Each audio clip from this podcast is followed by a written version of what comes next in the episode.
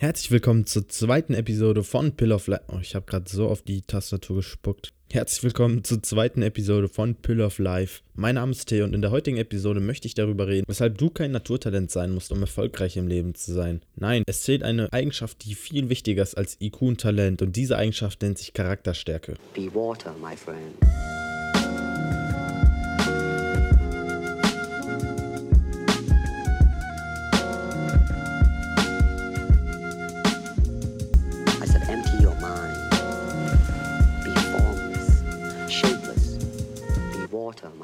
Das Interessante ist, dass Studien ergeben haben, dass Talent und Charakterstärke nicht miteinander korreliert.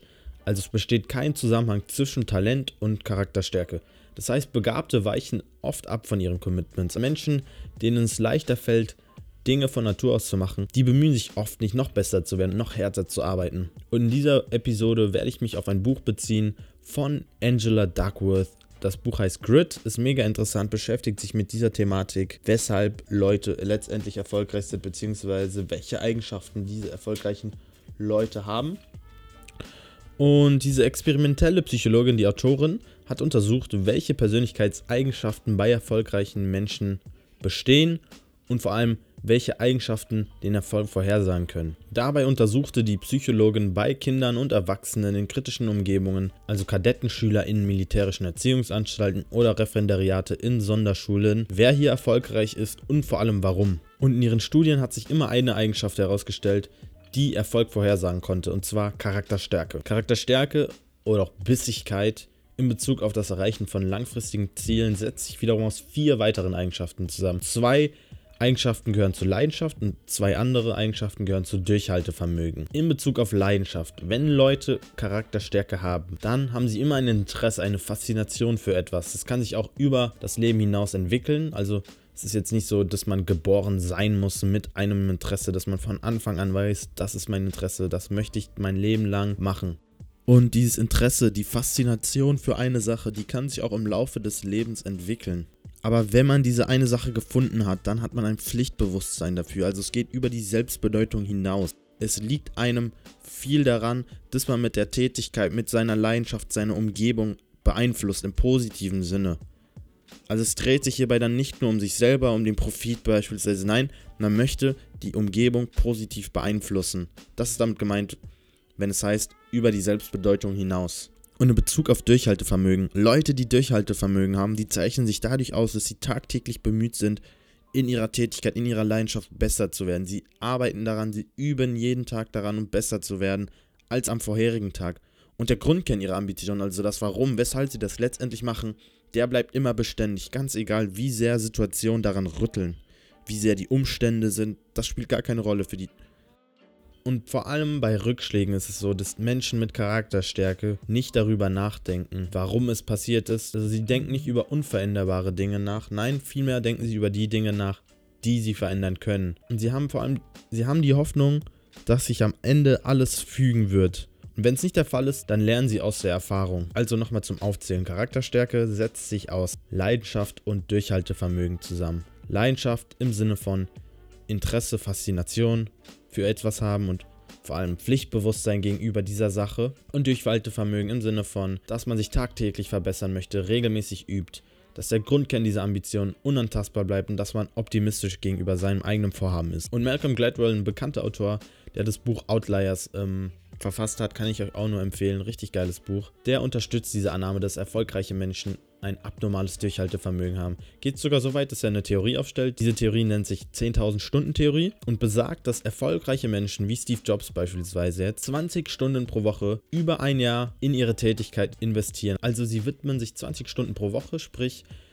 keine Ahnung, wie viel, wie viele Stunden hat eine Woche, Alter. 24 mal 7 sind so, da kommen schon die Mathe-Skills, sind so, na, gute drei Stunden pro Tag, oder? Macht das Sinn? Ja, drei Stunden pro Tag. Ich hänge gerade. Dass sie sich drei Stunden pro Tag einer Tätigkeit widmen und das über Jahre hinaus. Also hier differenziert Malcolm Gladwell nochmal zwischen erfolgreichen Leuten. Es gibt natürlich die Leute, die einfach nur viel üben. Und dann natürlich die Leute, bei denen das Üben einen Zweck hat. Also es macht einen erheblichen Unterschied, wenn du jeden Tag Zeit in irgendwas investierst. Sagen wir jetzt, du bist Koch. Du investierst jeden Tag Zeit darin, schneiden zu lernen, bist in der Küche.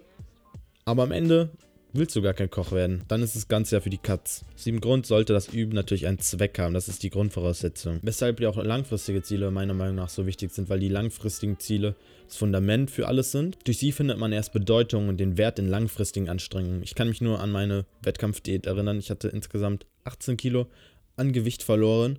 Und irgendwann kam der Zeitpunkt, keine Ahnung, es waren glaube ich zwei bis drei Wochen vor dem Wettkampf, dass das Training nur noch eine Qual war. Also ich habe die Gewichte hin und her bewegt, aber ich war eigentlich gar nicht mehr richtig präsent und war wie so eine Leiche einfach. Und da gab es so oft die Situation, dass ich mich gefragt habe, wofür mache ich das überhaupt? Und da ich ja das Ziel hatte, diese Diät durchzuziehen und vor allem am Wettkampf teilzunehmen mit meiner besten Form, habe ich in diesem ganzen Quälen einen Sinn gefunden und das sind ja letztendlich langfristige Ziele. Und um euch jetzt mal ein interessantes Beispiel zu liefern, dass harte Arbeit, Durchhaltevermögen und Leidenschaft sich am Ende auszahlt, möchte ich euch mal eine Biografie vorlesen bzw. eine Beschreibung von Biografen liefern.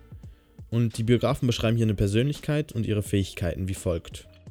Er verfügt über keine übernatürliche Intelligenz. Schlussfolgerungen ergaben sich nicht auf Anhieb. Und ähm, aus seiner eigenen Bio Autobiografie ergab sich sogar, dass er von sich aus selber behauptet hat, ich besaß nicht die Fähigkeit, Sachen schnell zu begreifen, wie man es von cleveren Personen kennt. Ich war schwach darin, abstrakte Gedanken über einen längeren Zeitraum weiterzuführen, weshalb ich niemals Philosoph oder Mathematiker sein konnte. So wie ich, wegen meinem schlechten Gedächtnis. Mein Gedächtnis war so schlecht, dass ich mir nicht mal Dinge für länger als zwei Tage merken konnte. Beispielsweise ein Poesiezitat. Also das hat die Person von sich behauptet und die Beschreibung davor kam von Biografen. Was ist, wenn ich euch jetzt sagen würde, dass diese Person kein anderer als Charles Darwin war? Der bedeutendste Naturwissenschaftler der Menschheit, falls ihr im Unterricht geschwänzt habt. Okay, ich, muss das, ich wusste es jetzt auch nicht, wer Charles Darwin ist, um ehrlich zu sein. Nein, Spaß, kein Spaß. Charles Darwin ist ein richtig gutes Beispiel dafür, dass diese Charaktereigenschaften, wie ich sie genannt hatte, Leidenschaft, Durchhaltevermögen, dass man tagtäglich übt, dass man optimistisch ist, dass sie sich im langen Rennen auszahlen. Und Charles Darwin hat sogar selber gesagt, dass das Einzige, was Menschen voneinander unterscheidet, nicht der Intellekt ist, sondern der Eifer und ihre harte Arbeit. Also Charles Darwin war selbst davon überzeugt. Einer der schlauesten Menschen es gab natürlich auch andere schlaue Menschen. Theo hieß so einer, der war auch richtig krass, habe ich mal gehört. Dass sich die Menschen lediglich im Eifer und der harten Arbeit unterscheiden. Das muss man erstmal raffen. Ich meine, wenn es so ein Typ sagt, ein Mensch, der so viel entdeckt hat, die Evolutionstheorie als Beispiel jetzt. Und deshalb hat er auch betont, dass seine Gabe an sich nichts Besonderes ist, nur er hat diese Gabe so ausgefeilt. Seine Gabe war es, Sachen intensiv zu beobachten und Fakten zu sammeln. Zu seiner Zeit hat das niemand so intensiv getan wie er. Er hat diese Gabe so ausgefeilt und stetig verbessert und vor allem mit Leidenschaft, dass er der Beste zu seiner Zeit darin wurde. Und das ist eigentlich auch genau das Problem heutzutage. Wenn wir von Genius reden, also von Leuten, die besonders sind in einer Sache, dann gehen wir immer davon aus, dass sie so aufgewachsen sind. Ich meine, das kennt man aus dem Gym. Wenn man jetzt jemanden sieht, oder keine Ahnung, aus Instagram, wenn man jetzt jemanden sieht, der krass gebaut ist oder der im Gewichtheben oder im Powerlifting gut ist, dann denken wir mal, ja, Alter, du bist so geboren worden. Fühle ich jetzt nicht krass. Ich meine, du bist einfach gesegnet mit der Genetik. Das beste Beispiel bin ich, wenn Leute mir sagen, ja, Bro, du hast eine richtig gute Genetik. Wenn ich so eine Genetik hätte wie du, dann ähm, wäre das auch so einfach. Alter, ich habe die räudigste Genetik überhaupt. Meine Waden sind so groß wie ein Grashalm. Aber das Problem ist, dass Leute nur auf die Resultate gucken und das dann als talentiert abstempeln wollen. Und Nietzsche, Nietzsche, ein sehr bekannter Philosoph, hat das ziemlich gut erklärt. Und zwar hat er gesagt, dass sobald wir Sachen sehen, die wir als perfekt empfinden, dass wir auf der Annahme verharren, dass diese Sachen von einem magischen Ursprung stammen. Also wir stempeln Sachen, sobald sie in unseren Augen perfekt sind, als was Magisches ab, naturgegeben, was weiß ich. Das tun wir aus Eitelkeit und Selbstliebe, denn dadurch fördern wir erst diesen Kult von diesem Genius. Also weil wir uns so sehr selber lieben, weil wir uns so sehr selber lieben und so eitel sind, sprechen wir solchen Dingen immer so eine Besonderheit zu, sodass wir diesen Kult, dass es Leute gibt, die so besonders sind, entstehen lassen. Sodass, wenn man an einen Genius denkt, es mit magischen Dingen gleichstellt. Also wenn wir jemanden sehen, der überbegabt ist, in Anführungsstrichen, machen wir uns automatisch kleiner und sehen keinen Grund darin, uns mit ihm zu vergleichen. Ich meine, ich kenne das noch damals vom Sportunterricht es gab immer diesen einen Jungen, der richtig gut Fußball spielen konnte, da war es, weiß ich.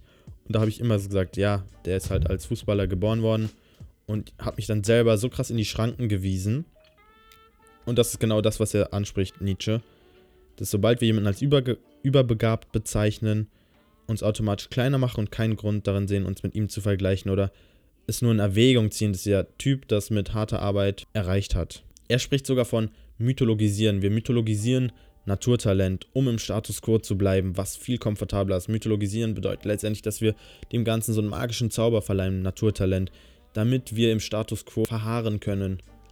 Es ist ja viel einfacher, Leuten irgendeine besondere Stellung zuzusprechen und uns kleiner zu machen, damit wir sagen können, damit wir uns rechtfertigen können, dass wir sowas wie er niemals erreichen können, weil es ja so magisch ist. Diese Betrachtung von Nietzsche finde ich extrem interessant und auch zutreffend, weil man es heutzutage immer öfters sieht. Wie gesagt, harte Arbeit wird als selbstverständlich hingenommen bzw. vollkommen ignoriert. Es wird nur auf die Resultate geschaut und das Ganze wird als naturgegeben gestempelt. Und Will Smith, der Grammy Award-Winner und Oscar-nominierte Schauspieler, behauptet sogar selber von sich, ich war niemals besonders talentiert. Er hat sogar gesagt, das Einzige, was mich von anderen unterscheidet, ist mein kranker Arbeitsgeist. Er meinte, ich habe keine Angst, auf dem Laufband zu sterben. Okay, also ich hätte auf jeden Fall Angst, weil ich sterbe nach zwei Minuten auf dem Laufband, aber egal. Ich habe keine Angst, auf dem Laufband zu sterben. Niemand trumpft meine Arbeitsmoral. Du magst schöner, talentierter und schlauer sein als ich. Du magst mich in neun Kategorien überbieten, aber sobald wir auf ein Laufband gehen, passieren zwei Dinge. Du gibst als erstes auf oder ich sterbe. So einfach ist es. Das hat Will Smith gesagt und das finde ich greift diese kranke Arbeitsethik von ihm richtig gut auf. Vor allem diese Charakterstärke, von der ich gesprochen habe, Durchhaltevermögen, Leidenschaft. Und dazu gibt es auch eine interessante Studie. 1940 eine Harvard-Studie. Und zwar haben Wissenschaftler 1940 die Charakteristiken von jungen, gesunden Männern untersucht, mit dem Ziel, diesen jungen, gesunden Männern zu einem gesünderen und erfolgreichen Leben zu verhelfen. 130 Studenten sollten für 5 Minuten auf dem Laufband laufen. Das Laufband bzw. die Geschwindigkeiten der Winkel wurden so eingestellt, dass es der Durchschnitt nicht mehr geschafft hat, 4 Minuten auf diesem Laufband zu laufen. Manche haben sogar nur 1,5 Minuten, also anderthalb Minuten geschafft. Ich hätte es vielleicht 20 Sekunden geschafft, aber wie dem auch sei. Und dieser Test, der war extrem physisch und mental anstrengend für die Probanden. Ja, ist ja auch logisch. Niemand schafft diese 5 Minuten zu erreichen. Die meisten schaffen zwar nicht mal eine gute Minute. Deshalb ist dieser Laufbahntest eine extreme Prüfung für den Willen der Probanden gewesen. Und das Krasse kommt jetzt. 40 Jahre später wurden die Probanden befragt bezüglich Einkommen, Gesundheit, Karriere, Krankheitstage, Besuche beim Psychologen, etc. Damit wollte man die psychologische Entwicklung dieser Erwachsenen feststellen, also wie psychologisch ausgereift sind sie, wie psychologisch stabil sind sie und die Laufbahnzeit vor 20 Jahren konnte vorhersagen, wie psychologisch ausgeglichen die Personen sind. Das muss man sich mal geben. Also die Personen, die länger durchgehalten haben auf dem Laufband, die waren die Leute, die psychologisch stabiler waren, 20 Jahre danach. Und das verdeutlicht ziemlich hart, wie krass solche Eigenschaften prägend sind für den weiteren Erfolg. Und das Krasse ist ja, Durchhaltevermögen ist keine magische Eigenschaft. Jeder kann sich Durchhaltevermögen antrainieren.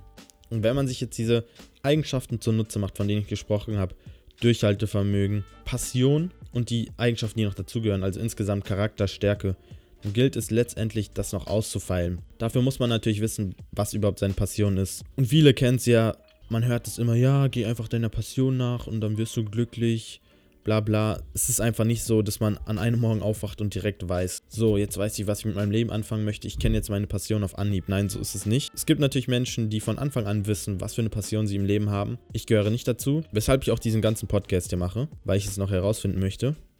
Aber man kann auf jeden Fall sagen, niemand ist an allem interessiert, aber alle sind an etwas interessiert. Also ich wiederhole es nochmal, damit das einsickert. Niemand ist an allem interessiert, aber alle sind an etwas interessiert. Ich finde das ziemlich gut, wenn man sich das verinnerlicht, weil es gibt irgendwas da draußen, was einen interessiert und die Aufgabe von einem ist es, das zu finden. Deshalb denke ich mal, ist Leidenschaft oder Passion vielmehr eine Folge von Erfahrungen, die das Interesse anregen. Es ist nicht dieser eine magische Moment, von dem alle sprechen. Manche haben ihn, manche nicht. Es ist das Herausfinden.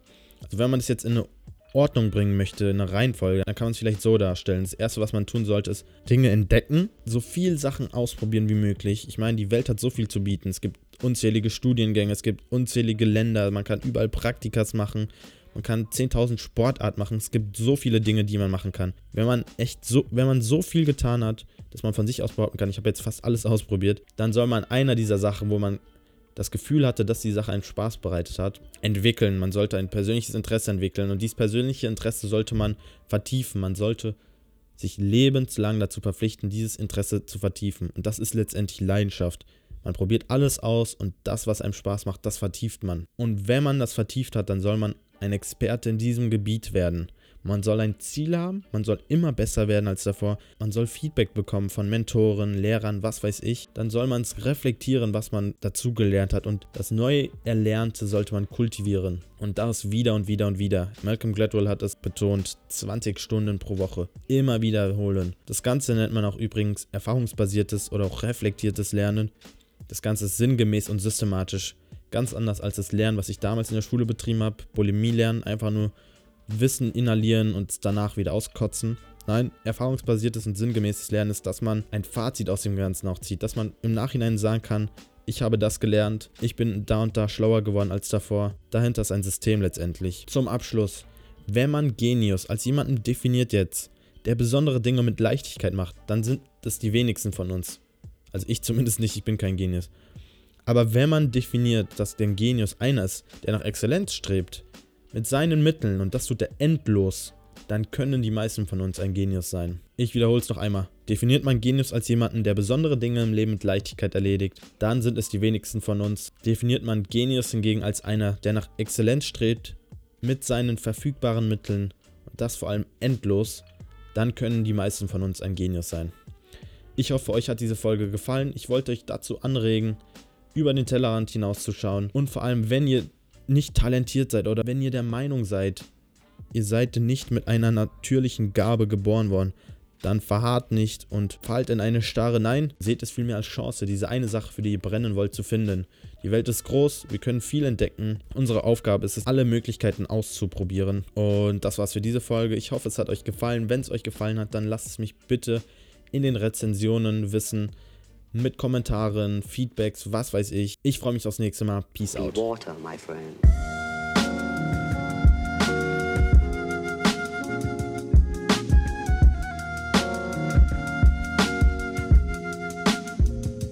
I said, empty your mind. Be formless, shapeless. Be water, my friend.